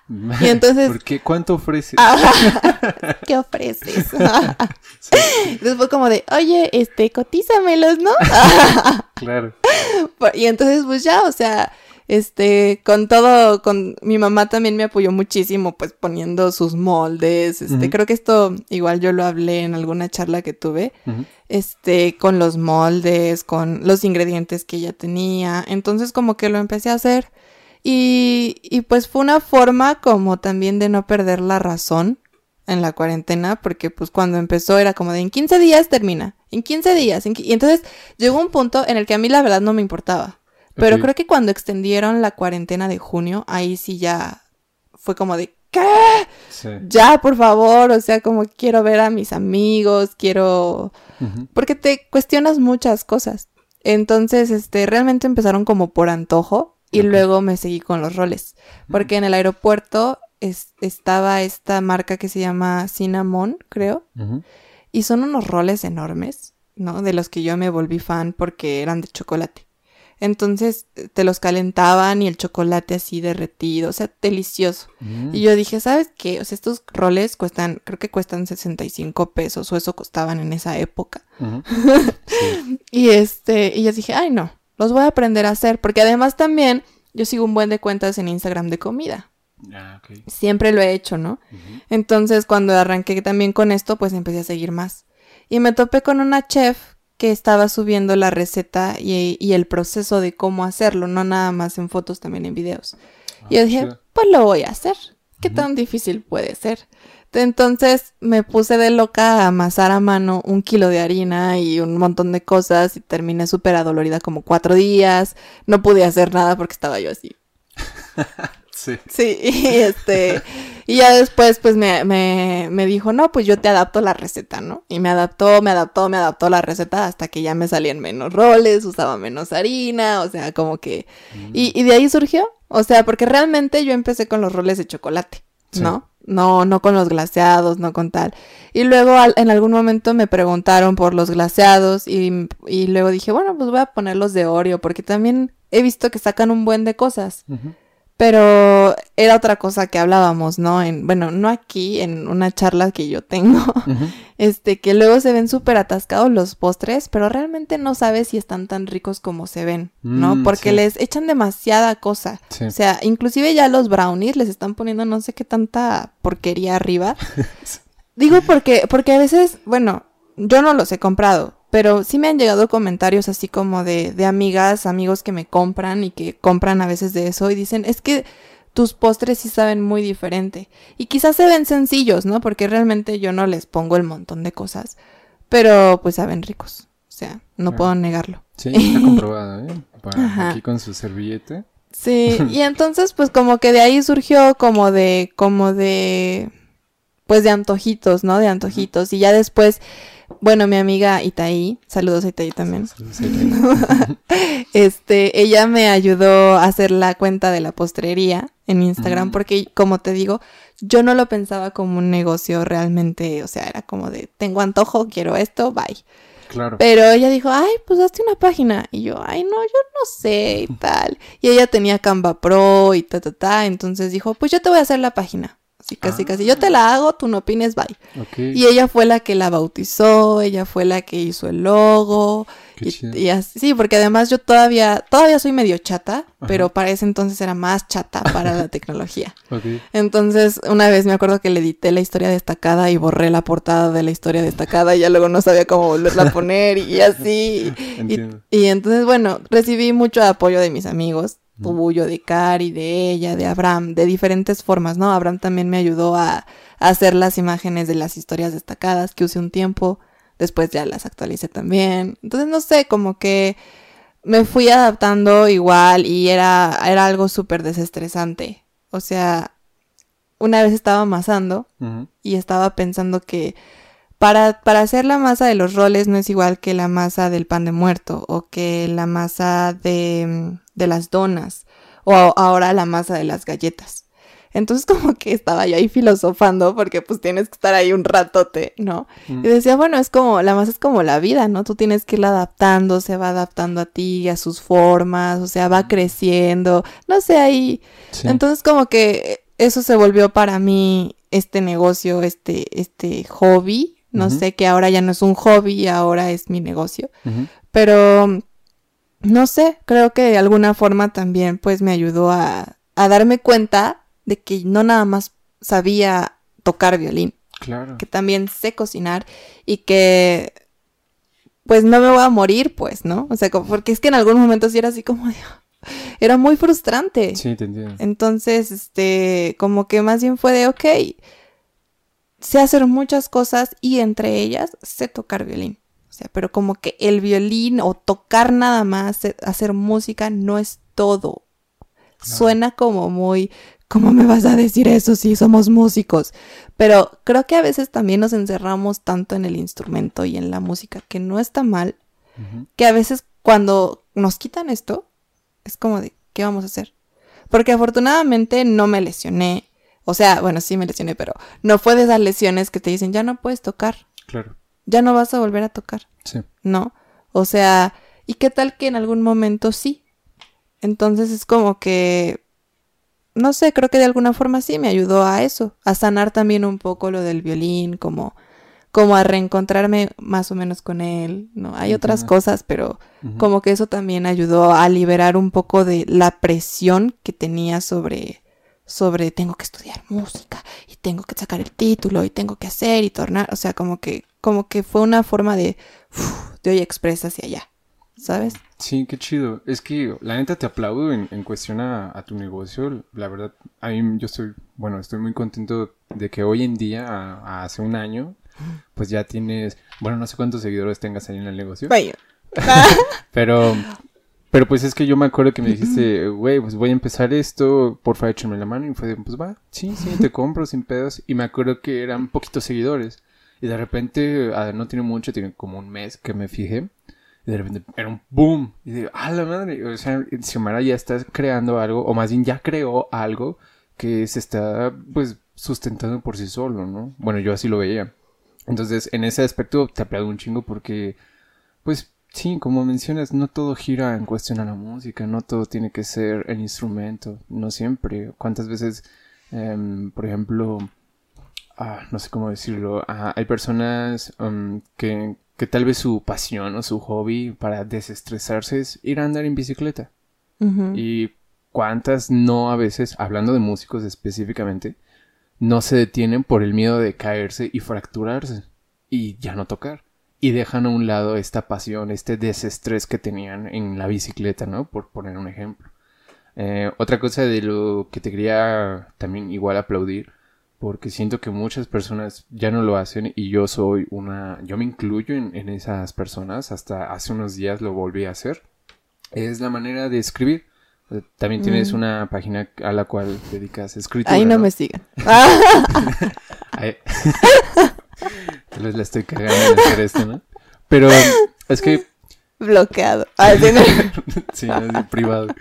Pero es que cuántas veces no nos detenemos a expresar lo que sentimos.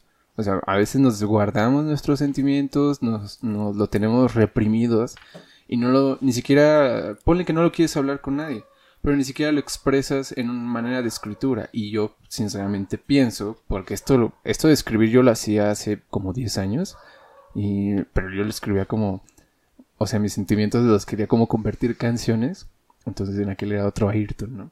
Pero, pero... Ese Ayrton ya no soy más. No, ese ya no existe. Pero hoy en día me cuestiono eh, en aquel entonces, eh, o me veo de cómo era de esa forma, y digo, es que mm, ahora entiendo por qué pude procesar cierta, ciertos sentimientos, y fue porque pude plasmarlos en papel, y digamos, pude desahogarme en papel. Entonces ahorita que veo que, escribes y todo eso, digo, no mames, pues ya nadie escribe. Hay muy pocas personas que neta se sientan a, a plasmar su sentir, a desahogarse en papel y ponle que ni siquiera compartirlo o con los demás, así demostrárselo a los demás. Pero incluso, no sé, yo, yo siempre decía, güey, si te quieres desahogar y no se lo quieres decir a nadie, escríbelo, rompe la hoja y quémala. Y ya, te deshiciste de un peso que tenías encima.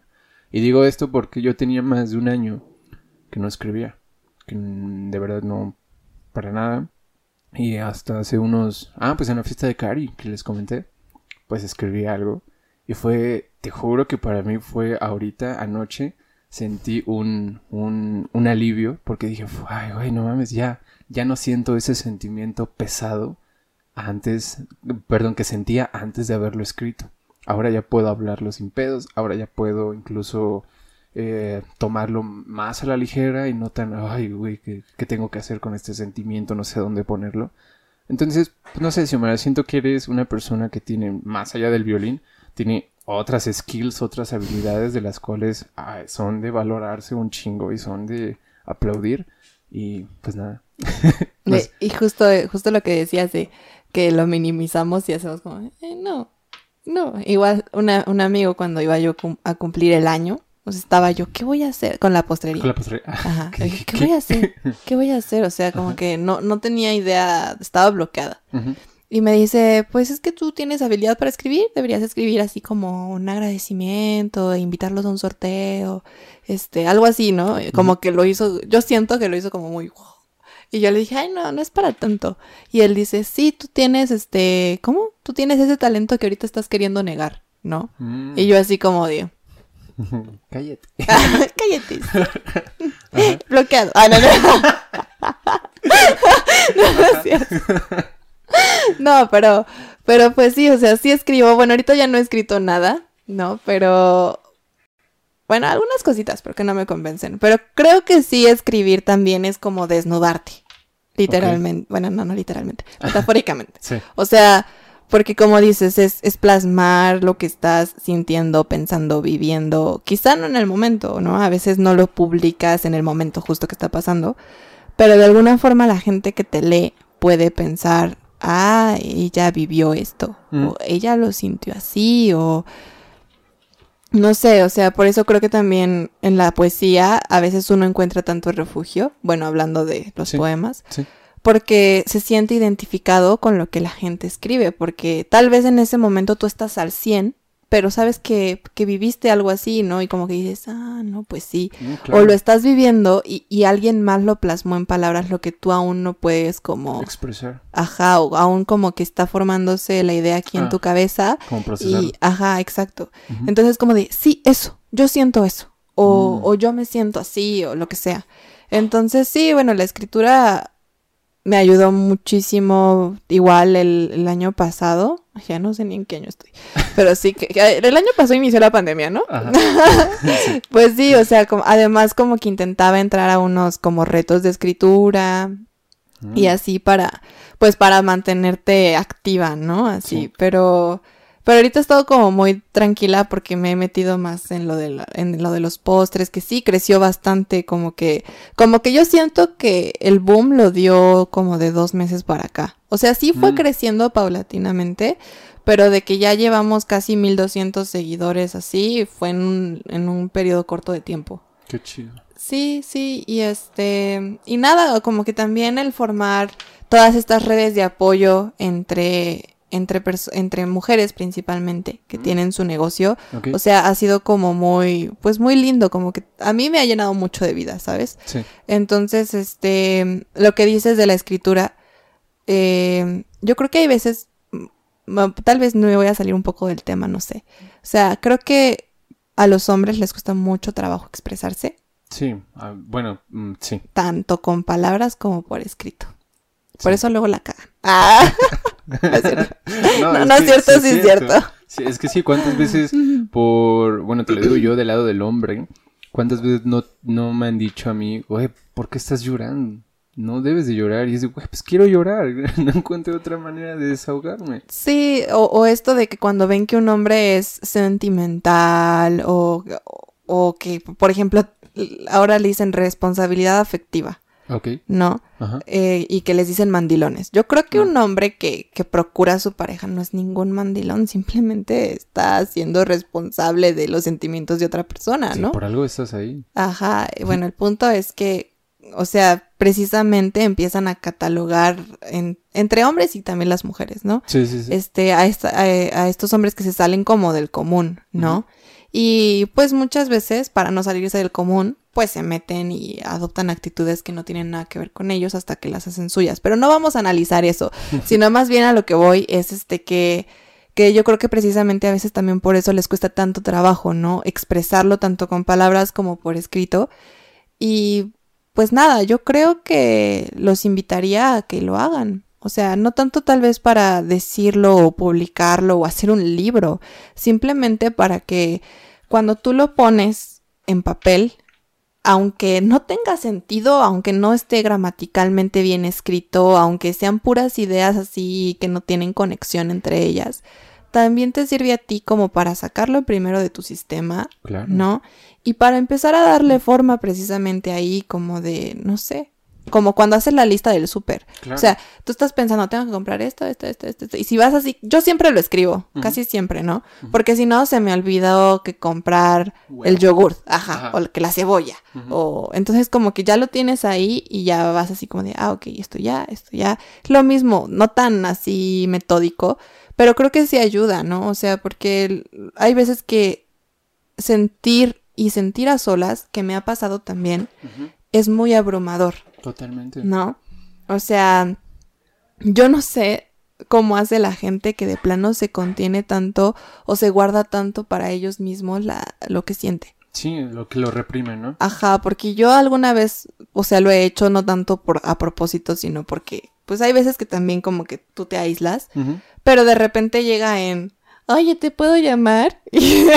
y Samantha, Karina, Ayrton, tata, ¿sabes? O sea, Sí. como que, y, y- y lo, lo sacas. Sí, Pero hay gente que como que lo hace bolita, así, lo aplasta y sí. no existe. Y es como de, ok, tu cuerpo va a decir después lo que estás guardando. Claro que sí. Y de hecho, ahorita algo que puedo aportar respecto a todo esto que acabas de mencionar.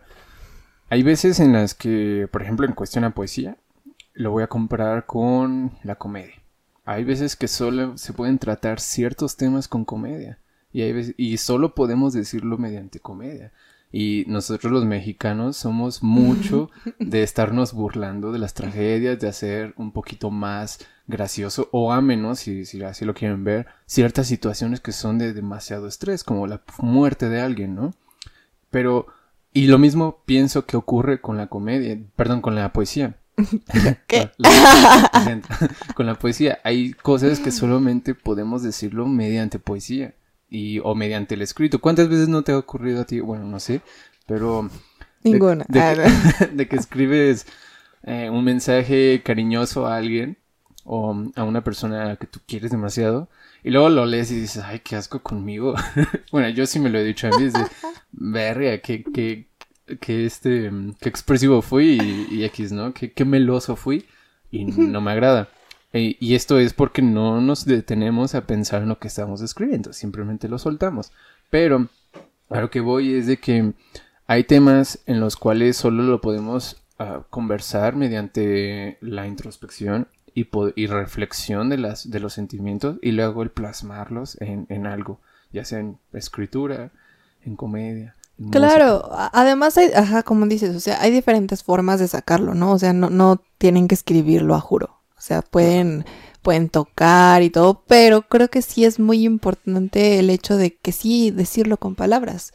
Porque, ok, tú puedes tocar, estoy triste y tocar algo súper triste y como que después te sientes mejor. Y de alguna forma sacaste algo quizá, pero al final eso va a seguir ahí, ¿no? Y en algún momento también hablábamos que pues el cuerpo tiene memoria, ¿no?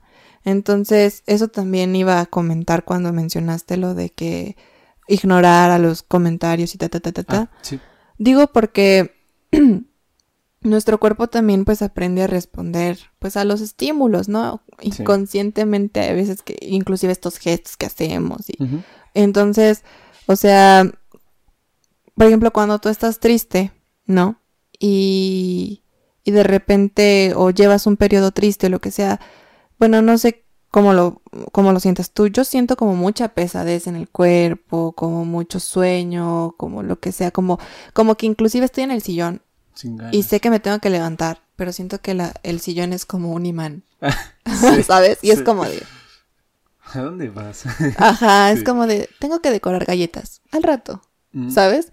Entonces, este, pasa lo mismo con el enojo, con todas esas cosas, que el cuerpo pues se acuerda. Entonces, aunque tú, o, o, cuando vives como situaciones parecidas, igual, no iguales, inclusive pueden ser parecidas o que al menos detonen el mismo estímulo, este, el cuerpo responde, ¿no? O sea, lo mismo, a mí me duele el cuerpo, principalmente los hombros, la espalda, o sea, cuando estoy muy estresada, e inclusive tú me puedes estar viendo súper contenta y yo puedo sentirme no estresada, pero mi cuerpo lo está sintiendo, ¿sabes? Claro porque inconscientemente está ahí. Entonces es como que yo no, mm, las veces que me he intentado guardar las cosas, pues sí siento mi cuerpo todo así como uh, mi cara. O sea, creo que no sé si para bien o para mal, pero soy muy expresiva con la cara y los ojos. Entonces, este, me, molesta eso, pero cuando estoy enojada, luego, luego se nota que todo mi rostro así como... ¿Serio? Mi mamá dice, es que se te ve como duro. Y yo, ¿cómo es eso, no? Sí. Pero, pero pues sí, o sea, o los ojos, ¿no? Cuando estoy, cuando estoy triste o como así, o sea, quizá puedo estarme riendo y ta, ta, ta, ta, ta, pero se ve que está como, como agüitada, no lo sé.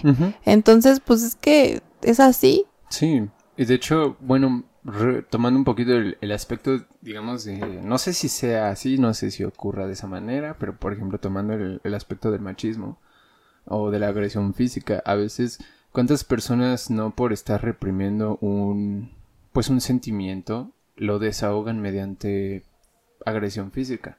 Ya sea a una persona, que eso está muy mal, no lo hagan, o, o, a, a, la pared, ¿no? ¿Cuántas veces no hemos escuchado que hombres golpean la pared cuando están discutiendo con su pareja? Y es porque no... A veces ni cuando discuten con la pareja, a veces ven perder a su equipo y... Ah, por ejemplo, ¿no? Y no poder expresar eh, eso de alguna manera. Digo, esto para mí es muy importante porque nosotros los mexicanos, si no existe palabra para expresar algo, le inventamos. Y hay culturas, hay culturas que no tienen palabras en su vocabulario, en su idioma, para expresar ciertos El alemán sí.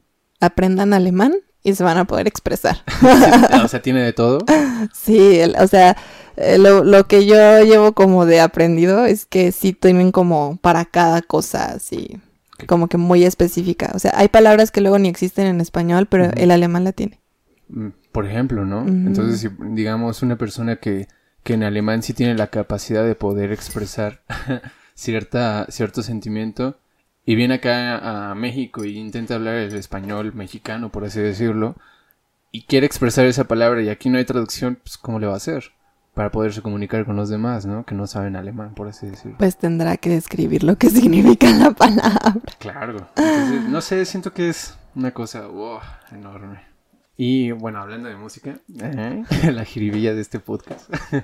y respecto a, lo del violín, o bueno, a, lo que fuera, pero en este caso el violín, ¿cómo tú te desahogas o cómo tomas un descanso de todo el estrés que a veces llegas a sentir? Con, bueno, hace ratito mencionaste que la postrería se volvió de un hobby a un negocio, entonces, no sé, ¿cómo? Pero igual es desestresante. Ajá. O sea, claro que hay veces en que como, como en todo, que uno quiere descansar y no quiere saber nada. Pero, por ejemplo, la, hacer las masas es algo que me he dado cuenta que me desestresa mucho.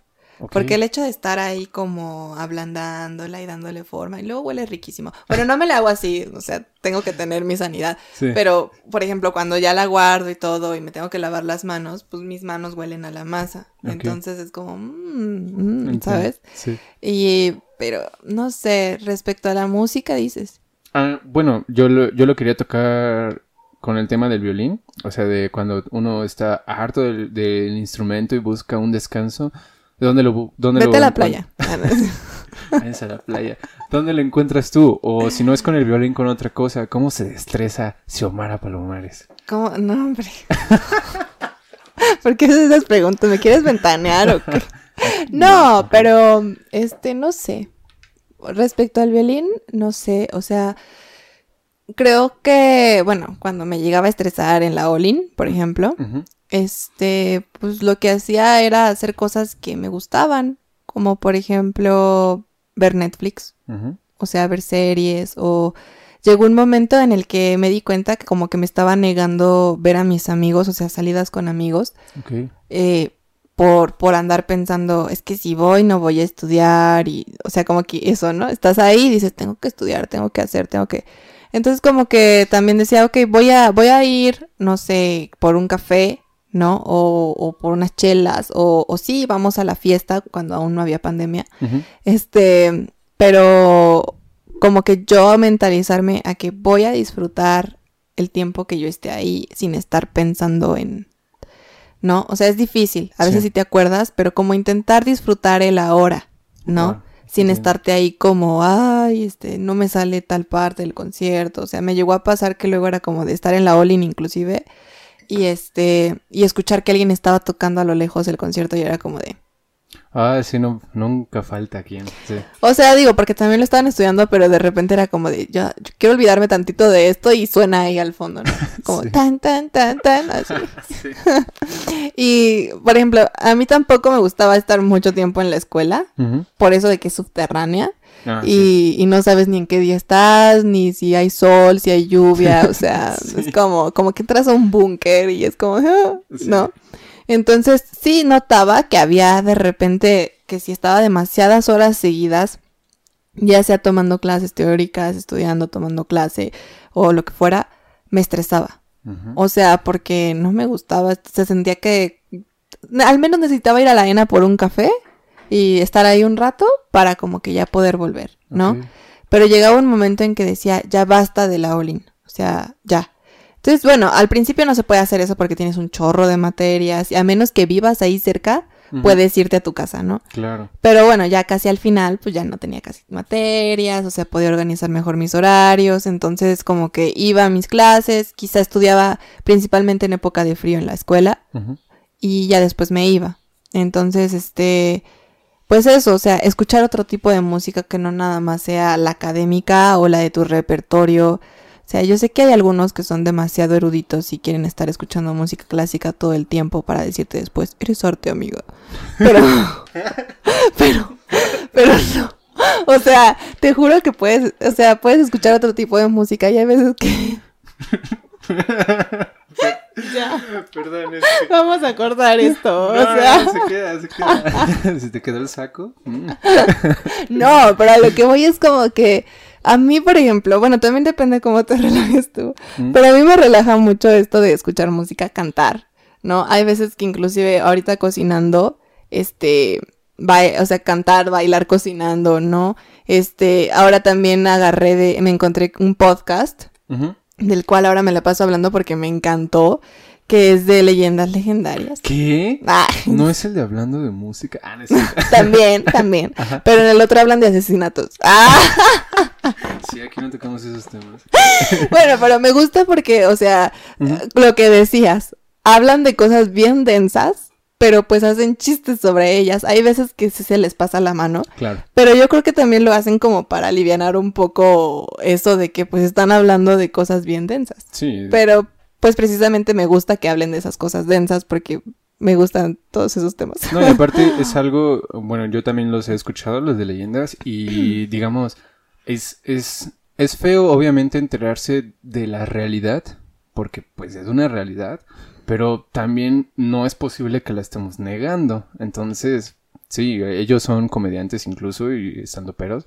Y que, y que la gente no comprenda que es comedia, o sea, con temas sensibles, se me hace... Sí, claro, o sea, no puedes pasarte hora y media, o creo que uno inclusive duró dos horas, este, escuchando, sí, la destripó y le hizo no sé qué, y o sea, y tú estando así como, no, o sea, como que yo creo que sí necesitas, es como las tragedias del terremoto, o sea, pasó el terremoto y cuántos memes empezaron a salir del terremoto. Claro. Y no, y no le quitábamos la gravedad, bueno, yo no le quitaba la gravedad ni minimizaba, pero era como un, ah, jajaja, ja, ja, ok, sí, entonces como que te vas como... ¿no? Sintiendo un poco más en toda esa, esa nube de estrés.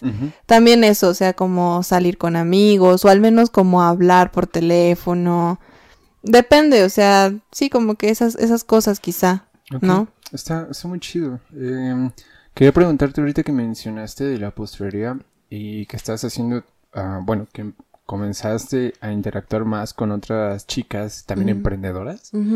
también me habías comentado el otro día que te sentías muy bien porque te estabas como sintiendo en... No recuerdo si me dijiste empoderamiento femenino, una cosa así, no, ¿verdad? No. Bueno, pero no sé, yo, yo lo vi como de. Qué mal entrevistador. Ah, no, gracias. lo siento. Eh, saludos a todas esas chicas. Pero, ajá, eh, yo no tengo bien el concepto de nenis. Ajá. Entonces, no sé si me lo pudieras aquí explicar y cómo te sientes respecto con estas, interactuando con más chicas que tienen sus negocios y fusionándolos para que crezcan mutuamente. Bueno, precisamente. Em, antes de que fuera el boom. O sea, como que en noviembre, y si yo quería hacer un giveaway por, el, por noviembre para ganar seguidores, tal. Y mm, le escribió una chica que vende, este, pues como collares, aretes y así. Y luego me dijo, oye, sí, pero hay que invitar a, a Abigail, se llama, Abby, de Verde Vida que para que ella ponga macetas y la plantita y tal. Y me encantó porque precisamente, o sea, te juro que si tardamos dos días organizando todo, fue mucho. O sea, creo que en un día quedó. Y, o sea, es como en música de cámara, ¿no? Yo lo siento así. que, que, que, cuando estuve tocando contigo y con Karina, a mí me gustaba porque sentía que las cosas, o sea, era, ajá, y a veces que ni terminábamos de decir algo y, ah, sí, ya lo entendí, y paz, lo, lo, pero hay gente con la que te tardas más, como que es un poco más cansado trabajar, y pues era mi segundo intento de giveaway porque iba a intentar uno que no se dio, y me encantó como que fuera tan, o sea, como que la idea fuera tan bien recibida, y que a la vez nos coordináramos también. Entonces como que yo inicié a conocer a ellas dos, o sea, como que tampoco me había metido de lleno, aparte como que no le dedicaba, sí le dedicaba tiempo a la página, pero quizá no como ahora, ¿no? Entonces, este, después, pues me empecé como, empiezas a seguir cuentas, empiezas como a decir, sí, yo voy a también a colaborar como compartiendo este post o haciendo esto, ¿no? Entonces ahora que se vino como todo esto de, de la, de la aniversario, este, había una chica que ya me había comprado roles y me había comprado pan de muerto y así, que por ejemplo sacó su negocio de vender gomitas y cacahuates y pero de alguna manera que su empaque fuera sustentable. O sea, ella nada más te vende el producto, no te vende el empaque. Porque tú le llevas, no sé, tu bote de yogurt que nunca más vas a usar para nada más que para meter frijoles, se lo llevas y, y ella, por ejemplo, te, te, puede poner ahí tus gomitas, tus cacahuates, tú, ¿no? Mm, Entonces ya no generas tantos desperdicios, ¿no? Entonces también, por ejemplo, Avi, y Belén son como mis amigas más cercanas de, de, de los negocios. Y este, y Abby también está como muy metida en esto del medio ambiente y así. Entonces como que tú te empiezas a relacionar con personas así y te empiezas a contagiar un poco, ¿no? O se te empieza a, pegar algo. Entonces cuando Andrea, se llama la chica que sacó su, su negocio, se llama Luz Pail.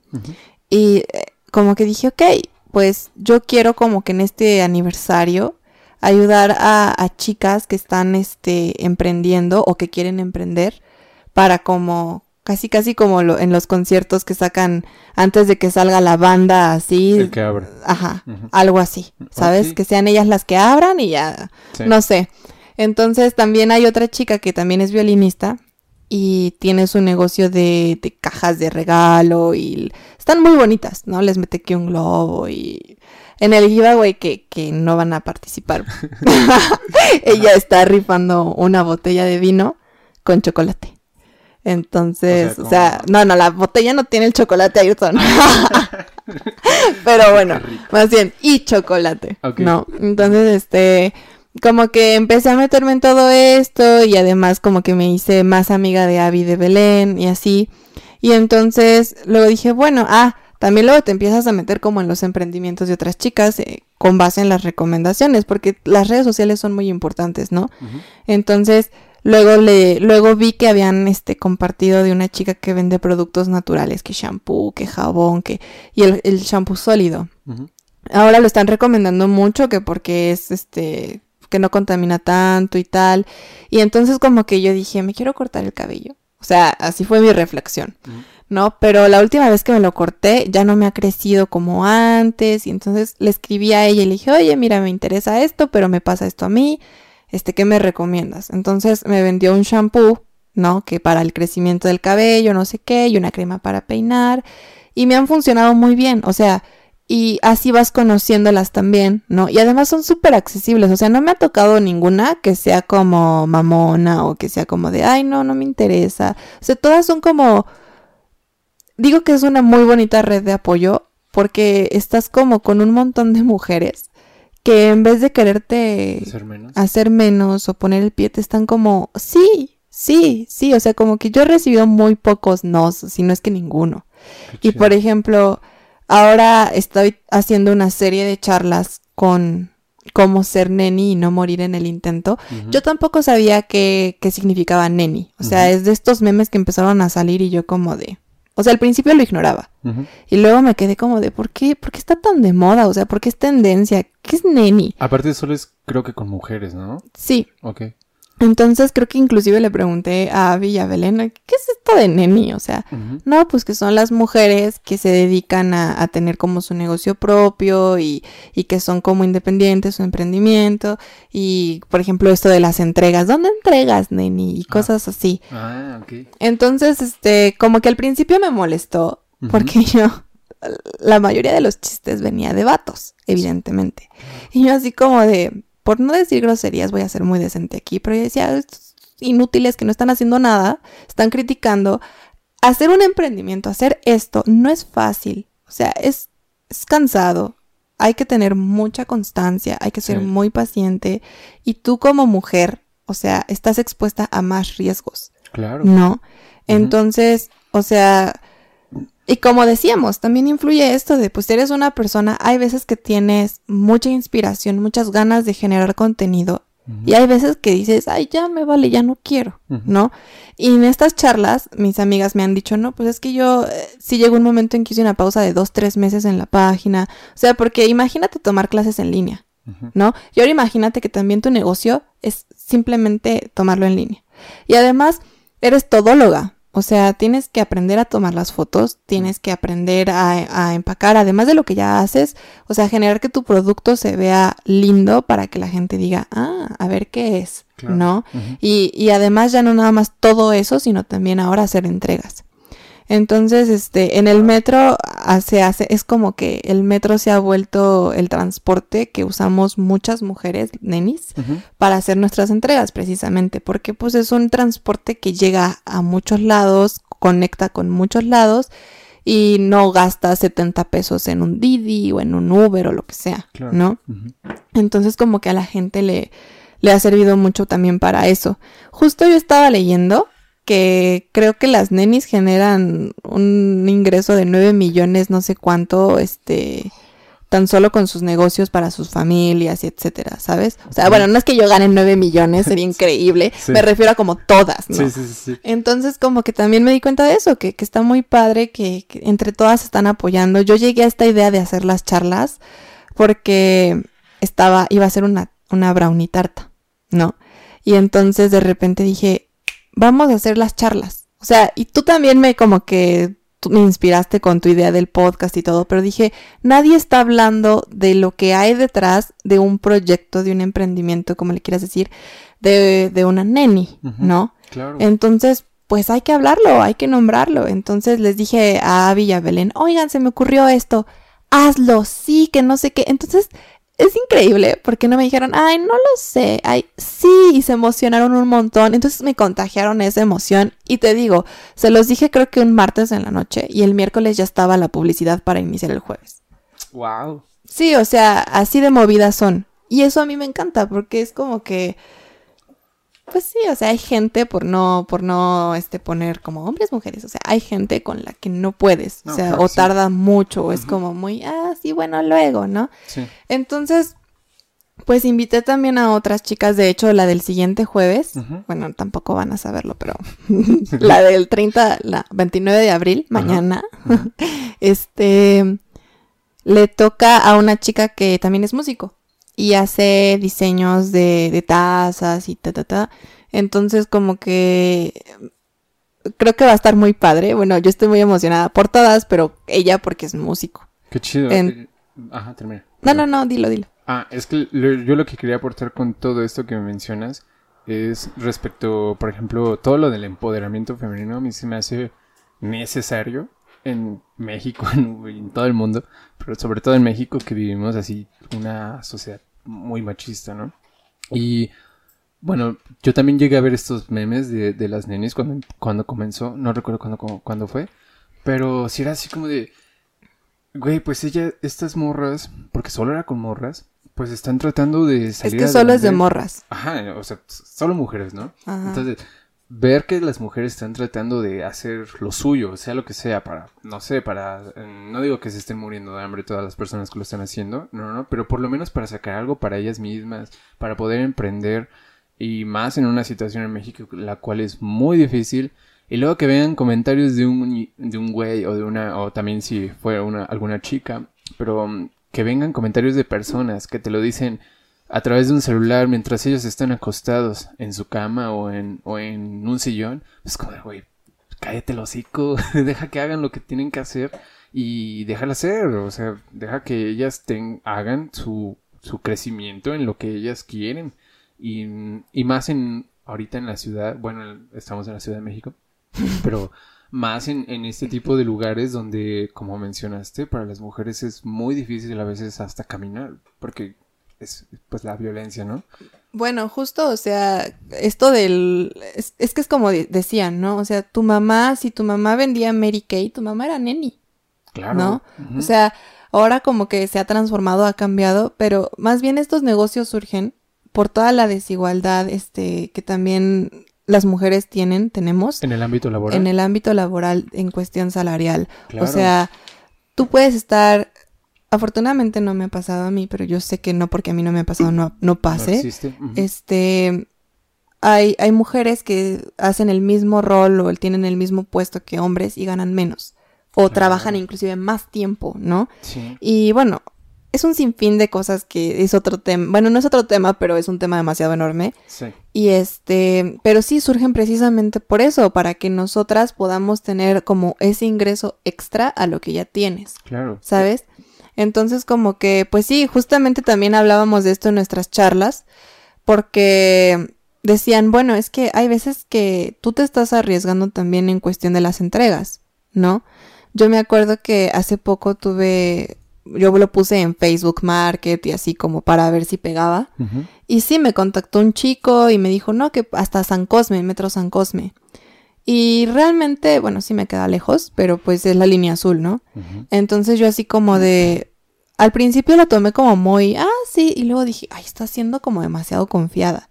Y se fue así como de, mamá, ¿me acompañas? No, y mi mamá, o sea, tenía trabajo que hacer y me dijo, pero ¿sabes qué? Voy a, voy a dejar que, que mi compañera siga con esto y yo voy a ir contigo. Porque también como que ella se puso así y dijo, no, es que es alguien nuevo que no conozco, este, es un metro que pues tampoco conozco muy bien, o sea, como que no me daba la seguridad completa, ¿no? Y el chavo súper relax, o sea, afortunadamente no fue nada malo, ajá. Pero pues sí, o sea, como que también el hecho de también estarte cuidando en eso, pues es como de, Uy. No, y es muy agotador, es decir, yo el otro día topé una, una publicación, un comentario de ¿Cuántas veces, y sobre todo hoy en día que vivimos la cuarentena encerrados y muchos viven con familias y a veces uno se harta de las familias, sinceramente, uno se harta de vivir. De sus gatos. Sí. Entonces, a veces quieres, digamos, si no existiera cuarentena, quieres, no sé, salir a caminar para despejarte y las mujeres a veces no pueden, se lo tienen que pensar dos o tres veces en, en el sentido de, güey, es que si salgo me estoy arriesgando a tal cosa. Y eso está, bueno, a mí se me hace muy culero, sinceramente. Y respecto a, por ejemplo, este ejemplo que dabas de ir hasta San Cosme, qué, qué huevón el vato. Porque mejor él, se tiene que acercar. Si él quiere un producto, tienes que ir tú a buscarlo, güey. No, no. Sí, pero también si tú estás ofreciendo entregas en determinadas líneas. Ah, claro. O sea, este pues básicamente tú lo estás como poniendo así. Sí, tú lo No, ajá. Y creo que yo en Facebook cometí el error de no poner como, ya estoy como limitando mis estaciones, ¿no? Pero por ejemplo también es eso. Hay veces que como que suena muy capitalista. Pero hay veces que precisamente en el día de la mamá, el día del San Valentín, o sea, tienes ventas pues, que a lo mejor no son geniales, pero son muy buenas. Y hay veces que de repente no hay tan buenas o no hay nada, ¿no? Y eso también hablábamos, genera mucha frustración que tú estás como generando mucho contenido, mucho, ay, sí, ta, ta, ta, y no recibes pedidos, ¿no? Y si recibes un pedido a la semana es como de... Eh". Entiendo. Sí, ¿no? Sí. Entonces, ya está ahí también TikToks de, de memeando eso, ¿sabes? Pero bueno, X. ¿Memeando qué? Eso de que, por ejemplo, este, recibí tres pedidos a la semana y ah. ya me siento así, ¿no? sí, sí, sí. Entonces, este, yo me acuerdo que no había recibido pedidos. Y pues tengo un perro, ¿no? Y es mi bendición, es, la, es el dueño de mis quincenas. Y este, y tenía, le dio una infección en el oído y que las malditas medicinas carísimas. Entonces fue como que, como que me escribió y fue de, ¿sabes qué? No, no voy a estar rechazando esto porque pues es nuevo, es un posible cliente, lo que sea, ¿no? Y sí, o sea, pidió un montón de brownies después. Gracias. Gracias, amigo. Gracias. Pero este, pero pues también es eso, ¿no? Como que hay veces que, que sí, hay veces que puedes decir, ok, no me arriesgo o, me arriesgo, pero voy acompañada, ¿no? Yo solamente me acompañó esa vez mi mamá. Las demás, pues casi siempre son mujeres o u hombres que, pues, hay algunos que sí conozco y hay otros que no, pero pues al menos ves su foto ahí de Instagram o lo que sea, ¿no? Entiendo. Y dices, ah, sí existen. Ah, sí, claro. Eh, nada más quería aportar algo más respecto a todo esto de, de las nenes. se me hace también muy, muy chido lo que están haciendo porque siento que hoy en día falta muchísima más unión respecto no solo entre mujeres con mujeres y hombres con hombres, no, sino ambas, o sea, que, de verdad nos quitemos esa división de pensamiento, porque al final de cuentas vivimos en el mismo mundo, en el mismo planeta, y lo que le ocurre a alguien en un mercado en China afecta a nosotros. Entonces, o sea, por ejemplo, el, virus, ¿no? entonces siento que nos falta muchísimo más unión en cuestión de pensamiento. Y pues nada, te felicito, la neta, por lo que estás haciendo y ojalá crezcas muchísimo más y generes 9 millones para ti. Compren mucho. y pues no sé, ¿quisieras aportar algo más? Pues no sé, o sea, como no sé, como que una conclusión. en conclusión no estudié en música. no es cierto.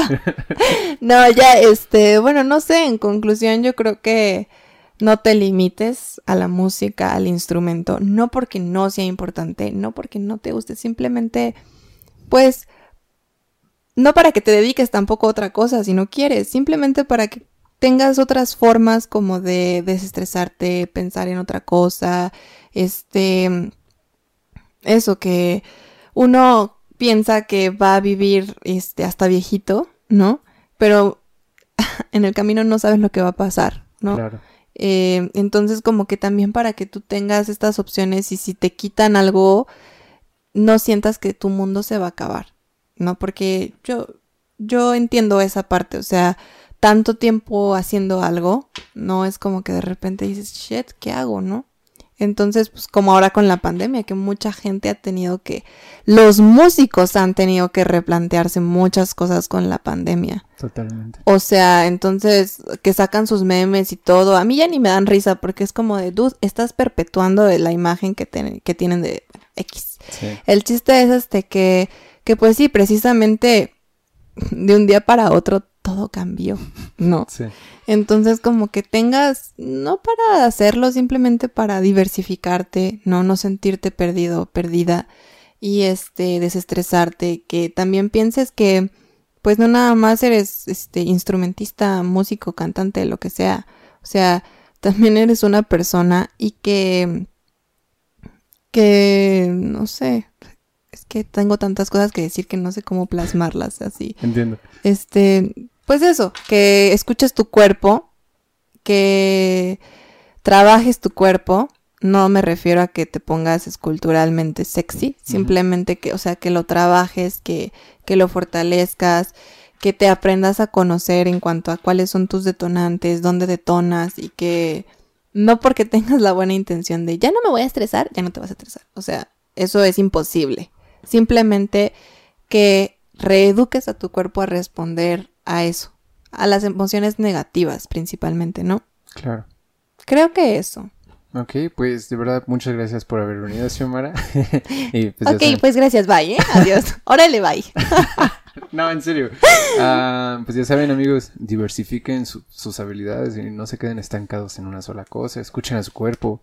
Y pues nada, si están escuchando esto en Spotify, váyanse a YouTube. Si tienen cuatro manos, si tienen más cosas que hacer. Suscríbanse para que para que Ayrton tenga muchas vistas y muchos suscriptores. Aunque no vean el video, simplemente déjenlo ahí corriendo. Ya saben, píquenle todo. Mientras estudian. Exacto. Y pues nada, aquí nos andamos viendo y esperamos que en algún futuro vuelvas a darte otra vuelta. Y pues nada, muchas gracias, No, no hay de qué. Chao, bye.